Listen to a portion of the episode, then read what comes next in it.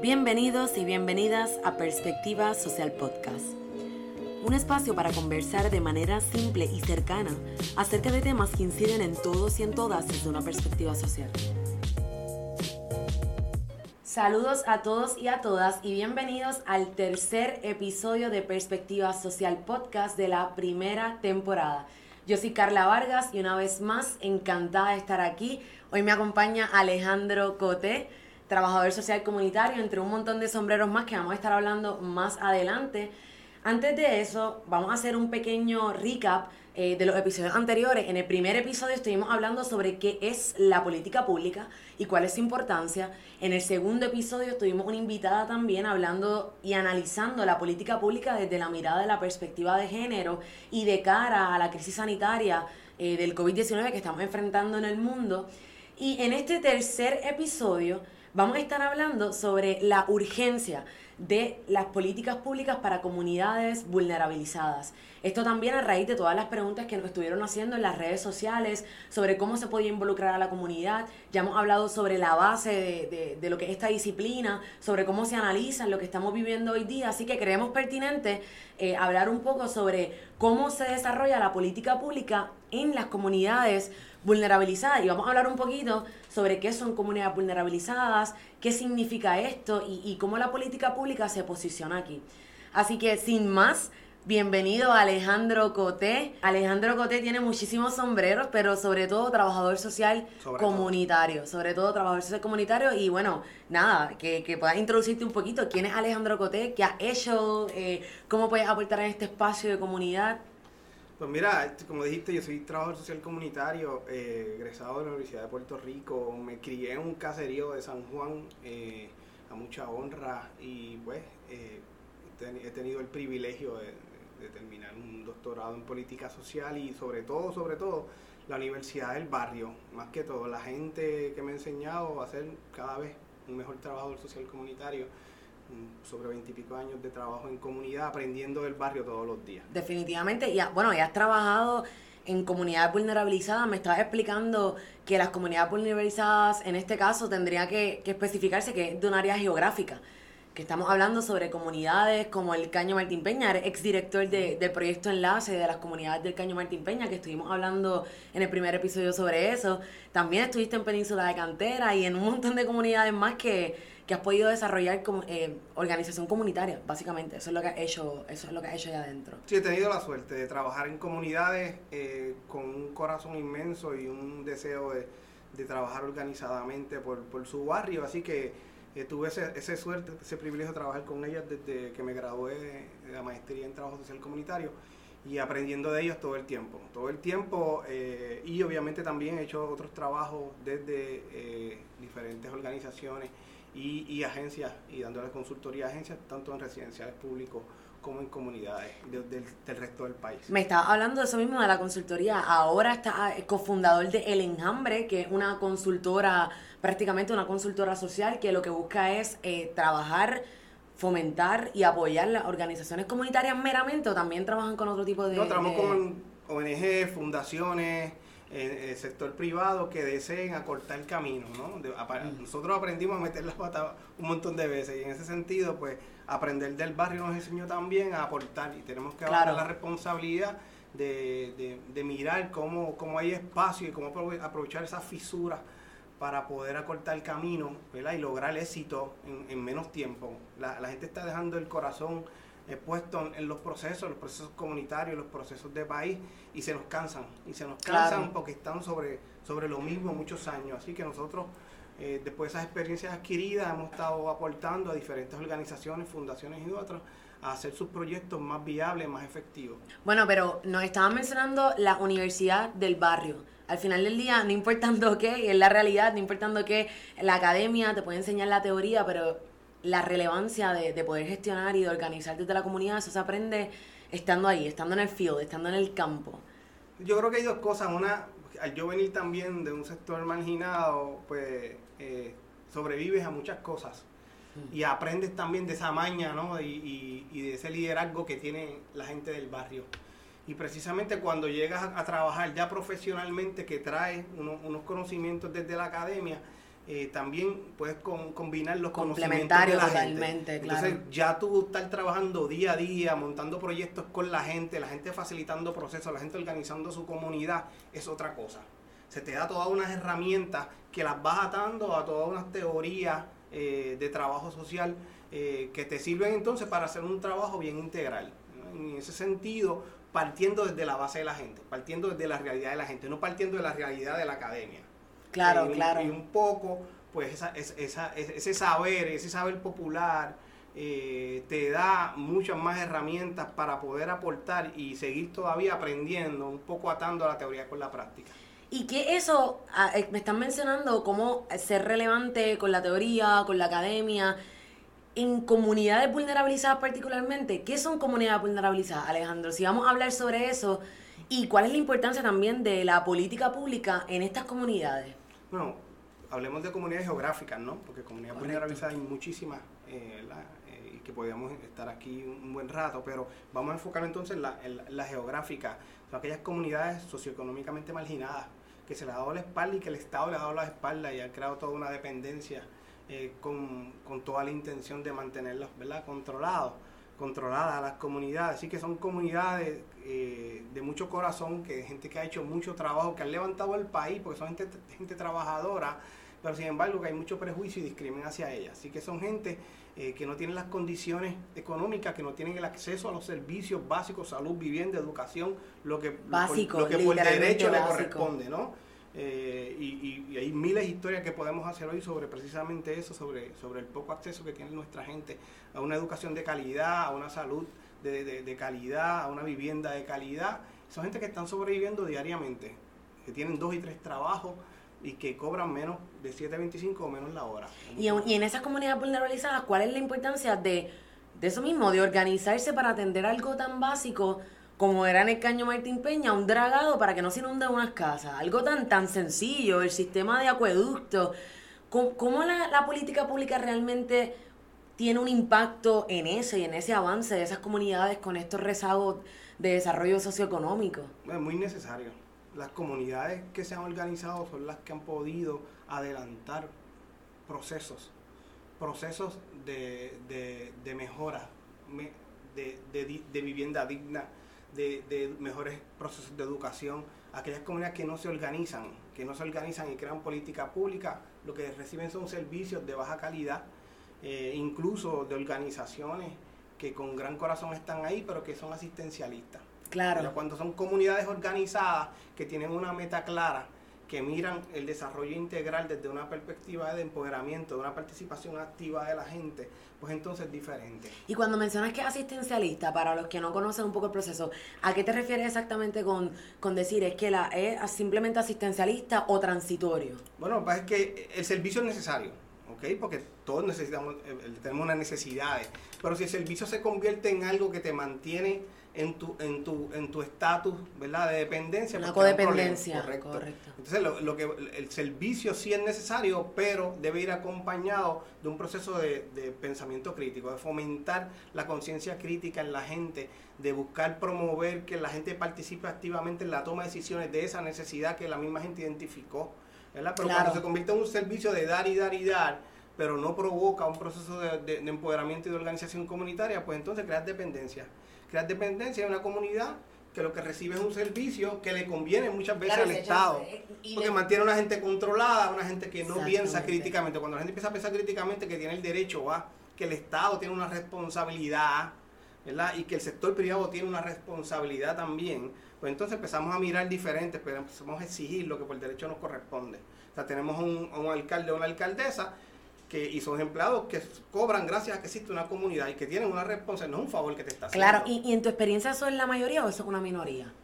Eh, ¿Sobre qué? Sobre el... Sobre eh, em, quienes realmente reconocen conscientemente el derecho que tienen sobre poder reclamar sobre estos derechos humanos y sobre estas necesidades básicas que, que nos yo, yo creo que falta trabajar con promover la conciencia crítica. Hay gente que tiene conciencia, ¿verdad? Tenemos conciencia de que existe un problema, pero la conciencia crítica es otra cosa, ¿ves? Cuando tú, cuando tú te cuestionas y cuestionas ¿verdad? Pero adelantas también y aportas, entiende que tengo una responsabilidad de aportar.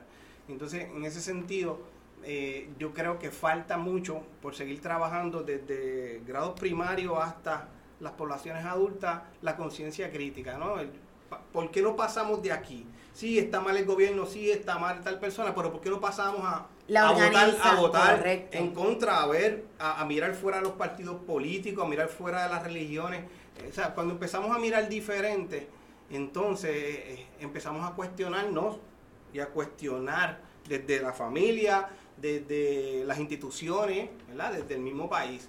Pero la gente está mirando desde sus tribus, de la tribu político-partidista. Y ahí viene la organización comunitaria, ¿no? Y, y si fuésemos a identificar unos elementos bien importantes sobre la organización comunitaria, precisamente para esto, para poder tener unos avances que son totalmente necesarios a, nivel de país y que, bueno, pudimos verlo también en el verano 2019, que a, mi entender creo que fue un, un simbolismo bastante y digo simbolismo con toda la intención porque creo que fue algo simbólico muy importante ejerciendo nuestro, nuestro derecho. Pero por otro lado también se quedó ahí lo que estábamos hablando, la falta de la ejecución post la organización. ¿Cuáles son esos elementos indispensables para la organización comunitaria y cuál es el efecto de, de organizarse comunitariamente, por ejemplo? Yo creo que tiene que haber una necesidad colectiva y las hay. Y tiene que fomentarse el análisis crítico sobre esas necesidades colectivas se tiene que provocar que la gente diga, bueno, tengo este problema y qué vamos a hacer con él. Y entonces mirar la comunidad primero, la comunidad segundo y la comunidad tercero. Claro. Porque tendemos a mirarla a partir de mi partido político. Y del héroe o de la heroína. Y entonces, sí, entonces tiene que haber unos elementos de apoyo a estas comunidades para que se puedan organizar. La comunidad por sí sola no va a poder, porque el mundo es una selva de cemento, el país es una selva de cemento, que tiene una gente que está mirando de otras maneras también para mantener tu perfil bajo, tu perfil como comunidad, de que no es así. Y todo lo asocian con comunismo, con socialismo, todo, todo lo colectivo lo, asocian con Toda la organización es, correcto, toda la organización es, precisamente para un fin negativo, cuando al contrario... Eh, y, podemos poner el ejemplo eh, de, del Caño Martín Peña. Y vuelvo con esto porque tenemos a Alejandro Cote, que fue, bueno, estuvo muchísimos años liderando el proyecto Enlace. Alejandro, háblanos un poquito sobre eso, sobre esto que me están mencionando ahora, sobre la organización comunitaria, la importancia de eso en las comunidades, las ocho comunidades de casi 26 mil habitantes del Caño Martín Peña. Mira, el, en el caso del Caño fue, fue interesante porque existía una política en aquel tiempo, esto, que estaba como gobernadora la María Calderón, eh, y, y, había una política de establecer un trabajo con las comunidades. Y aprovechamos esa fisura donde se crea una institución desde el mismo Estado, en este caso la Autoridad de Carreteras y Transportación, eh, pero aprovechamos una fisura. Hay un discurso del Estado de que tiene que haber participación. Aprovechemos y participamos activamente. Eh, Organizar la comunidad a partir de que había un discurso y había que aprovechar y colarse por esa fisura. Se organiza la comunidad y establece ¿verdad? cómo quieren hacer su trabajo. Estamos hablando de ocho comunidades, que cada cual estaba por su lado. Nada más organizar desde cada una de las comunidades y provocar, ¿verdad? agitar de que aquí viene un dragado. Había mucho miedo de desaparecer como comunidad, como pasó con comunidades hermanas como Toquillo y el Fanguito. Así que el Estamos hablando de eso, está en San Juan, en la capital. pegadito, al lado de la Milla de Oro. Desarrollo económico puramente ahí para los inversores. Claro, y, entonces la gente te miraba como estos, estos son o populares o son, de la, o son del Banco Popular porque venía con un proyecto que venía desde el Estado. Así que nosotros aprovechamos este caso, aprovechamos esa fisura, nos colamos por ahí y dijimos, bueno, ¿qué ustedes van a hacer? El proyecto va a venir de dragado. Va a venir como quiera, como sin ustedes. Entonces, el miedo a desaparecer también provoca que se organicen y se junten. Pues no es una comunidad, ocho comunidades. Claro, o sea que inicialmente, y si, y si atamos ese cabo, inicialmente es la conciencia crítica. O sea, esa semilla de decir, espérate, pero es que nosotros también nos podemos desaparecer, nosotros también nos pueden desterrar, como ha pasado con muchísimas otras comunidades en Puerto Rico. Nos pueden mover otro espacio para poder desarrollar este el área de, de las comunidades para inversores. Entonces, inicialmente es esa conciencia crítica, si organizan a raíz de ese miedo y, y, de esa provocación muy intencional, y luego de eso entonces crean una propuesta, crean... comunes había necesidades comunes, pero tienes que crear un plan. Claro. Protesta con propuesta. Claro. Así que crearon un plan de desarrollo integral, ¿verdad? Donde decidieron ellos dónde estaban los problemas, cómo querían trabajar con los problemas, porque no es dime los problemas y yo profesional vas a trabajarlo de esta manera, no. Ellos también trabajaron con diseñar cómo debían, cómo querían trabajar con ellos y hubo una participación activa, ocho comunidades juntas. Ahí estamos hablando de la autogestión claro, comunitaria. logran entender que primero es su comunidad, segundo su comunidad, tercero su comunidad, cuarto los partidos políticos. Y había gente de todos los colores que entendieron que se les iba la vida ahí. Se organizaron y presentaron una propuesta al Estado. Y esta propuesta se diseña con la comunidad primero y entran unos sectores como abogados o abogadas, planificadores, tableros sociales a apoyar, a facilitar, como facilitadores, no a decidir. La comunidad primero decide lo que quiere. ¿Ve? Y entonces se le ponen las palabras técnicas y se presenta un proyecto de política pública. Se, se identificaron unos senadores, senadoras que tenían ¿verdad? Una responsabilidad con San Juan para que cogieran el proyecto de la comunidad. O sea, que hicieron prácticamente un plan de trabajo con atender la necesidad. Completo. Y dijeron, ¿de qué vale tener un plan de desarrollo luego? ¿De qué vale yo tener un plan de desarrollo si no tengo una política? Porque cada cuatro años cambian rojo Lo importante de la política pública, precisamente para eso. Correcto. Y dijeron, pues hay que hacer un plan que tenga vigencia de 20 a 25 años, que independientemente de los colores, nosotros seguimos con nuestra situación. Con su plan de trabajo. Y lograron un proyecto y fue aprobado en la ley 489 del 24 de septiembre del 2004.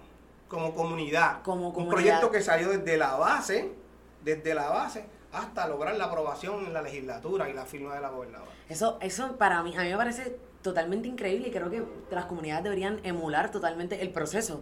Eh, y que para recapitular un poquito, estamos hablando de que se tiene que identificar con conciencia crítica, de, de, de, ahí partir o, provocar un poco de, conversación, identificando cuáles son las necesidades, establecer un plan de trabajo comunitario, ¿no? ¿Sabes quiénes están dentro de las comunidades? Ocho comunidades, estamos hablando de casi 26 mil habitantes o más. Estamos hablando de, de residentes que son un montón y que se organizan, crean un plan de trabajo a raíz de sus necesidades y de cómo resolverlas. O sea, este es mi problema y así lo vamos a resolver. Se identifican grupos de intereses, se identifican quiénes pueden eh, quiénes están trabajando y quiénes pueden apoyar, senadores, abogados, etcétera, y se presenta finalmente hasta que se aprueba.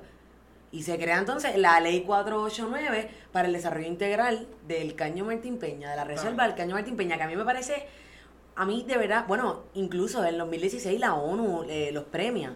Y los premia básicamente por esa misma autogestión. Porque crea, un fideicomiso de tierra. O sea, una de las cosas innovadoras de este proyecto es que crea una titularidad colectiva.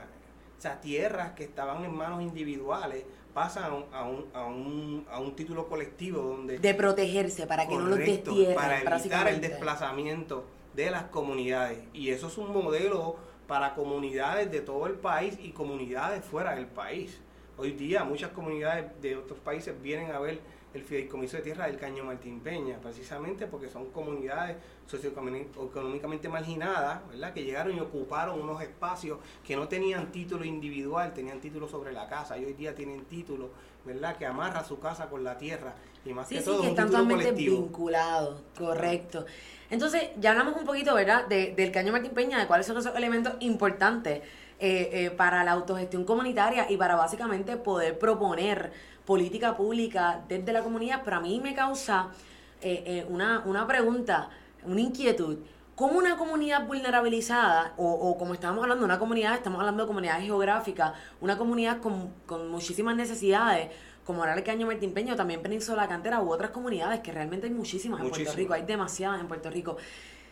Con tanta necesidad se organiza. A, a mí, a mí me, me causa esa duda. Yo, ¿cómo, cómo realmente con tanta necesidad se organizan y crean un proyecto de política pública que sabemos que la política pública en todos los términos es muy alejada, muy elitista, muy, muy, muy clasista, un proceso muy burocrático y el poder realmente de, de poder entonces vincularse. Si otras comunidades quisieran desarrollar política pública, ¿qué sería eso primero? Que, que, no, tienen, que no tienen un proyecto enlace, porque yo creo que en este caso ayudó muchísimo eh, eh, que Proyecto Enlace estuvo ahí liderándolo, ayudándolo a organizarse.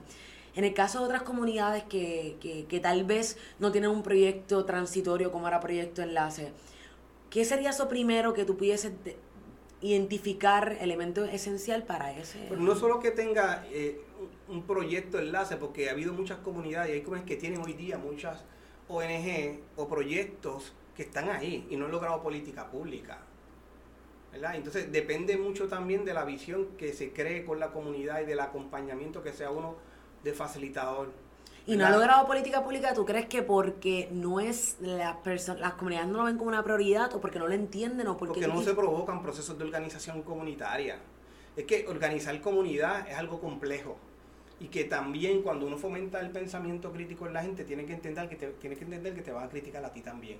Y tú tienes que estar contento o contenta cuando te critican.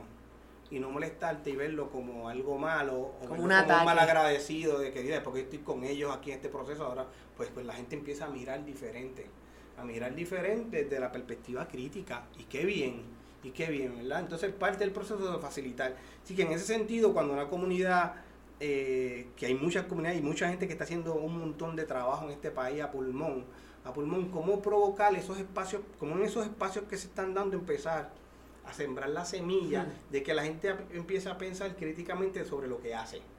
Tú puedes comenzar un proceso en una comunidad a partir de algo tan sencillo como un vertedero clandestino, que los hay en muchos lugares, y llevan ahí meses y años, y viene el municipio limpio y mañana vuelve otra vez y hay un vertedero. ¿Cómo crear un proceso de organización comunitaria para ese problema? Para beneficiar ¿Cómo una lo hace de una manera estratégica, donde la gente se crea y, y entiende de por qué hay que resolver ese problema y cómo lo vamos a resolver, se dividen tareas y cuando lo logran y logran resolverlo, algo que llevaba años, luego partir de ahí a una reflexión crítica. ¿Por qué logramos esto? Y la gente dice, bueno, porque nos unimos, porque nos organizamos. ¿Y ahora qué vamos a hacer? Esas preguntas que parecen tontas, pero que son capciosas. Bueno, pues ahora podemos hablar de, del asunto de, de y empiezan a salir todas estas Fíjate, yo creo que debemos reunirnos con el alcalde o con la alcaldesa para esto. Y la gente dice, sí, ¿por qué no? Porque antes tenían miedo, porque eran que no podían. Entonces le, le dijeron que reunirse en grupo era malo. Entonces cuando empiezan a ver que reunirse al contrario es bueno, que crea un asunto ¿verdad? de sentido de pertenencia colectiva, de una autoestima, autoestima comunitaria, entonces estamos hablando de comenzar un proceso, pero tiene que ir acompañado de facilitador y facilitadora. Y también tiene que ir acompañado, y, y, me gusta que, que, casi que lo estás diciendo, de ejecución. Y lo estábamos hablando eh, eh, fuera, fuera de la grabación, ¿verdad? Pero estábamos hablando sobre la necesidad de ejecutar en Puerto Rico, o sea, de, la necesidad que tenemos de no solamente organizarnos y, y, convocar un, un, una manifestación que son muy importantes y muy imprescindibles para, para el desarrollo, totalmente. Pero luego de ahí, ¿qué? Luego de ahí, ¿cómo ejecutamos? ¿Cómo establecemos un plan estratégico? Como bien están mencionando. ¿Cómo de aquí decimos, ok, es que logramos esto y de ahí podemos partir a hacer esto otra cosa? O reflexión, acción, reflexión. Vamos a reflexionar sobre lo que nos está ocurriendo y vamos a actuar. La gente tiene que ver logros, tiene que ver logros a corto, mediano y a largo plazo. Después que tengo logros, reflexionamos de por qué logramos eso, ¿ves? Entonces como, es como algo espiral cíclico, regresamos, volvemos. Reflexión, acción, reflexión. Claro. Así que tiene que haber eh, procesos donde la gente que está cargada, sobrecargada de trabajo, y más las comunidades en condiciones de pobreza, ¿verdad? Empobrecida, eh, tienen, la gente sale de su trabajo a las 6 y 7 de la noche para ir a una reunión y perder dos horas hablando y hablando y hablando para después de dos meses no ver el resultado. Y eso es lo que precisamente te mencionaba, de cómo, cómo estamos hablando de comunidades que realmente tienen necesidades bien apremiantes. Entonces, ¿cómo les decimos, ah, vamos a ir a la plaza a, empezar un trabajo de, política pública? ¿Qué es eso? Para empezar la gente va a decir, ¿qué es eso? ¿Qué, ¿Qué es esto de la política pública? Sino que se tiene que abordar desde otra mirada, se tiene que abordar partiendo de la misma necesidad de adentro. A mí algo que me gusta muchísimo es el sistema de microempresarismo que tiene, que comenzó Proyecto Enlace, que tiene una bicicletita y tú pagas 5 dólares. Si no han ido, los invito a que, a que pasen por ahí porque la verdad es que es increíble. Eh, tiene una bicicletita, tú pagas los 5 dólares y vas recorriendo las 8 comunidades, que podría parecer algo como tan simple, pero que está fomentando cooperativismo un sistema cooperativista financiero y que por otro lado también está fomentando microempresarismo, recibo los cinco eh, pesitos, hay que guardarlo en el, en el, eh, tesorero. Y sigue fomentando que las personas en la misma comunidad se sigan motivando a continuar moviéndose. Yo creo que queda mucho trabajo, son bien pocas las comunidades en Puerto Rico que yo diría que realmente, comunidades empobrecidas, eh, que realmente están organizadas y que están organizadas con una mirada de política pública, diría yo, porque, porque tenemos que alejarnos de, y lo menciono constantemente, de apagar el fuego. Es necesario apagar el fuego, pero es necesario también tener en, al lado de apagar el fuego una visión estratégica, con un plan estratégico que tenga una mirada de política pública. Yo tengo un pana que decía, entre cada lechuga tú tienes que aprovechar y meterle un tomate. ¿verdad? y es como del trabajo que estoy haciendo aprovecho espacios y fomento el análisis crítico de eso. Porque si no, la gente lo hace lo logramos y ya se acabó, sino mirar la estructura, el Estado, qué tiene que ver el Estado, qué, qué tiene que ver el contexto de país, lo que está ocurriendo hoy día con esto que estamos haciendo. Cuando tú empiezas a amarrar en arroz y habichuela, ¿ok? Cómo tú trabajas desde, desde, desde la educación popular, los procesos de organización comunitaria. Entonces, como tú hablas Importante la educación popular. Cómo partes de la realidad de la gente y como a lo que la gente está expuesta y no a partir de lo que tú estás expuesto. Y creemos que la gente no está entendiendo y no necesariamente es así. Así que hay un reto también para las profesionales y los profesionales, ¿verdad? De, entender la realidad de las comunidades a partir y partir de esa realidad, ¿verdad? Y acompañarlas en ese proceso. Nunca ser voces de la comunidad, nunca hablar por la comunidad. Que sea la comunidad la que hable y si no está expuesta hay que exponerla. Claro. ¿verdad? Hay que exponerla a estos espacios, a diferentes lugares eh, donde ellos se van empoderando. Si a ti desde pequeño te dijeron que tú no servías, que tú no valías, tú te lo creíste. Te lo creíste y creces de esa Opresión internalizada, ¿no? Pero cuando tú empiezas a, exponer a la gente, a provocar ese saber que lo tienen, tienen un saber brutal, a que lo saque, entonces yo me siento que valgo y que sí soy algo. ¿ves? en ese sentido, ese es el trabajo que está haciendo mucha gente en este país, en muchas comunidades, y añadirle un poco ese sazón con achote, ese, ese sofrito ¿verdad? particular de cada comunidad para que podamos lograr ir avanzando. De menos a más, de menos a más, pero tiene que ser coherente, tiene que ser enfocado. No podemos estar tres meses en algo y la gente no ve resultados porque se te cansa y se va porque la gente está cansada y está agotada. Se le pide mucho a la Está fatigada. Se le exige tanto a las comunidades. Caramba, que si. Mira, ¿cómo han, estado las comunidades en esta crisis? Las comunidades están en crisis toda su vida. han logrado sobrevivir toda su vida. Después del huracán la gente lavaba los matres, ¿verdad? Después que se, se ensuciaron con agua de los lavaron y los usaban porque no pueden esperar por el Estado a que tome meses o años darle 500 o 1000 dólares. Porque la gente sigue sobreviviendo. No le pidan más a las comunidades. Vamos a hacer un trabajo, las y los profesionales que estamos en las comunidades. Desde adentro. Claro, estratégico. Estratégico de, de facilitación donde las comunidades poco a poco se vayan empoderando. Y hablas de las comunidades, me han mencionado implícitamente el tercer sector. ¿Qué participación tienen los demás sectores, sector público y sector privado, en esa organización comunitaria y también en ese desarrollo de política pública de, las comunidades, desde la comunidad? No es posible hacer una transformación social en las comunidades y en esos tres sectores. No es real. Nuestra experiencia ha sido que se necesitan los tres. Pero, pero, muy importante, la comunidad primero organizada, estableciendo su plan de trabajo y una vez tiene su plan de trabajo claro, claro, con acompañamiento de planificadoras, planificadores, trabajadores sociales y otros, una vez lo tiene claro, le dice al, le dice al sector privado, le dice al gobierno, ven acá, este es mi plan y yo necesito que tú me apoyes en esto, en esto, en esto. Si pones a los tres sectores juntos a diseñar desde el principio, ¿qué pasa? Me comen a la gente. Claro. Porque la gente se siente menos y después, no te preocupes, vamos a hacer esto. Vamos con la mirada de lo que mencionaste de héroe, de, yo sé cómo hacer las cosas, yo soy el profesional que estudié, que, que sé cómo manejarlo y que al final del día desgastamos a quienes lo viven todos los días. Exactamente. Todos los días, todos los días. Y, y, que son como, y que son necesidades, Alejandro, que, que son necesidades demasiado básicas. Estamos hablando, hay necesidades muy grandes, hay necesidades muy profundas que hay que atender eh, con unas herramientas mucho más que simplemente proveer asistencialismo, ¿no? Eh, pero también hay unas que son muy, muy básicas. Estamos hablando de comida, estamos hablando de, las cajitas, a veces las cajitas de, comida que a muchos nos llegan y que no necesitamos. Las, hay muchas comunidades empobrecidas que están que están pidiéndolo. Tenemos un porcentaje bien alto de comunidades empobrecidas y de una población empobrecida tenemos casi un 46% de, de, de la población de Puerto Rico pobre. O sea, tenemos un porcentaje bien, bien grande y tenemos que hacerle caso a esa cifra. Así que yo creo que para ir recogiendo un poquito sobre todo lo que hemos hablado, Alejandro, estuvimos hablando sobre la organización comunitaria, estuvimos hablando sobre la importancia de los procesos para el desarrollo de política pública desde la autogestión comunitaria, sobre identificar, provocar la conversación, concientizar críticamente y proponer, ejecutar e identificar quiénes van a colaborar para Protesta con propuesta de lo simple a lo complejo. Definitivamente. Y para entonces luego proponer y que, y que luego entonces tengamos positivamente eh, una ley como la 489 de, de, del proyecto Enlace, del Caño, Martín Peña y otras comunidades, definitivamente. Si fueses a, hablarle a las personas que, que nos han preguntado cómo nos podemos involucrar en los procesos comunitarios de desarrollo de política pública. ¿Qué sería eso que tú entiendes imprescindible eh, que deberían hacer? Además, obviamente, de escuchar. Yo creo que ir, ir desnudo, ir desnudo como persona a las comunidades con la mejor intención de apoyar a partir de, de las necesidades de ellos y de ellas.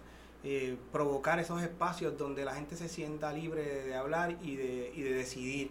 Hicieron unos facilitadores y facilitadoras, no nos enseñaron a facilitar en la universidad, nos enseñaron a decidir. Entonces vamos con esos aires a las comunidades. Las comunidades tienen un saber popular inmenso que hay que provocar que salga. Así que hay, hay un, reto para las profesionales y los profesionales de trabajar a partir de esa realidad de la gente. En ese sentido, eh, la política pública está hecho para, para, para, unos intereses particulares, no para la gente que vive en condiciones de marginalidad y pobreza. Y que hay, hay, posibilidades de hacer un buen trabajo como han hecho en muchas comunidades, pero tiene que ser enfocado. Enfocado en, en, en, en las necesidades y en la y en la y en, en las propuestas en las propuestas. Tiene que ser pertinente para la gente si no es pertinente la gente no te va a participar. Estamos en un sistema capitalista no liberal patriarcal así que en ese sentido cómo logramos hacer un trabajo con todos estos retos y hay, hay, hay mucha gente haciendo trabajo. Entonces hace falta a veces que cuando ese apoyo entre ese apoyo sea uno de facilitar no de decidir. Claro. Y de acompañarlos para que la gente no se sienta sola en estos procesos. Pero que pueden ser muy enfocado. burocráticos, muy abrumadores. Si no, nos que quedamos pueden- aquí meses hablando y hablando y la gente se cansa. Claro, claro. Y, y por último, Alejandro, si fueses a contar alguna experiencia que hayas tenido en comunidad, de las miles que has tenido, una, una de esas experiencias que tú dices me marcó la vida y me reafirmó mi trabajo comunitario y me reafirmó que realmente mi, mi trabajo debe trascender simplemente la academia, sino eh, el, el apoyar a las organizaciones y el estar ahí de la mano. ¿Qué sería? Tal vez una experiencia que, que recoja un poco eso o que te haya hecho como como una como un pare a veces en la, en, en la carrera de uno un pare que uno dice esto es lo que lo que realmente Bueno, yo, yo creo que hay muchas, ¿verdad? Muchas cosas que uno ha aprendido en el, en el camino y, yo creo que la, la experiencia del G8 como grupo de ocho comunidades, eh, donde son de diferentes eh, ideologías y religiones y no religiones, lograr unirse como ocho comunidades y lograr un proyecto y, y empujarlo como comunidad con todos sus miedos, ¿verdad? Con todos sus miedos y ser ellos siempre el frente eh, para mí me dio mucho en la cara en el aspecto de que había gente que tú esperabas en el sector público eh, que en un momento dado fueran más solidarios con las comunidades y no fueron. Y la comunidad esa bofetada la recibe, y no voy a entrar en detalle, pero la recibe eh, y al contrario se crecen. Y entienden que primero entonces debe ser siempre su comunidad primero y no el segundo partido y político, correcto.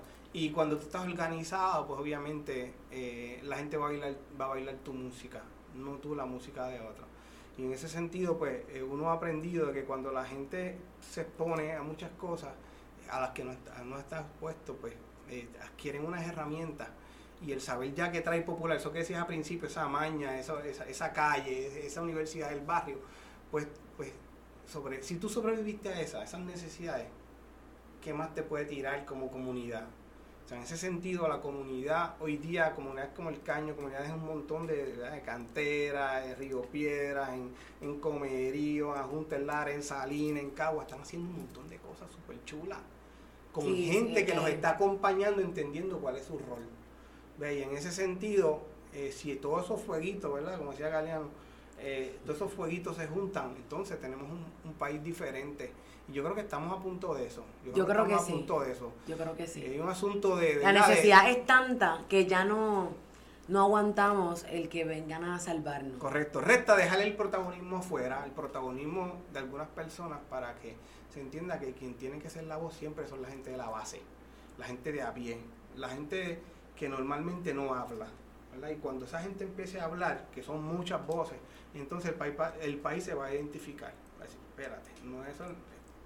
yo lo Claro, veía ¿Quién diferente estuvo al lado y quién estuvo apoyo? Pues esta gente que hoy día mantiene el protagonismo, si logran cambiar un poco de que entiendan que va a estar atrás o al lado, van a ver que su trabajo va a ser todavía más exitoso, agradeciendo el trabajo que han hecho por tantos años. Pero yo creo que hay un reto ahí, ¿verdad? Eh, de cómo entender que tenemos que asumir un rol más de facilitadores. Y facilitadora. Es un reto alejarse del protagonismo. Yo creo que, que, tenemos un gran problema de eso en la sociedad con los líderes, que, que carecemos de líderes en Puerto Rico, porque es la realidad. Así que nada, Alejandro, muchísimas gracias por, por, estar aquí en esta conversación. Honrados totalmente de poder absorber un montón de, de, este libro de, de comunidad, de, autogestión, de, organización comunitaria que definitivamente tiene, pues, podríamos estar aquí muchísimo más tiempo hablando sobre todas las experiencias. Así que gracias Alejandro, de verdad que sí. bueno, pues muchísimas gracias a todos los que nos están escuchando. Les invitamos a que nos sigan en todas las plataformas, que nos sigan en Perspectiva Social pr.com y que puedan escuchar los demás episodios para que también puedan estar familiarizados con esta primera temporada en relación a la política pública. Muchas gracias por escucharnos y les invitamos a seguirnos en Instagram como Perspectiva Social Podcast y en nuestra web www.perspectivasocialpr.com para que no se pierdan el próximo episodio el último miércoles de cada mes.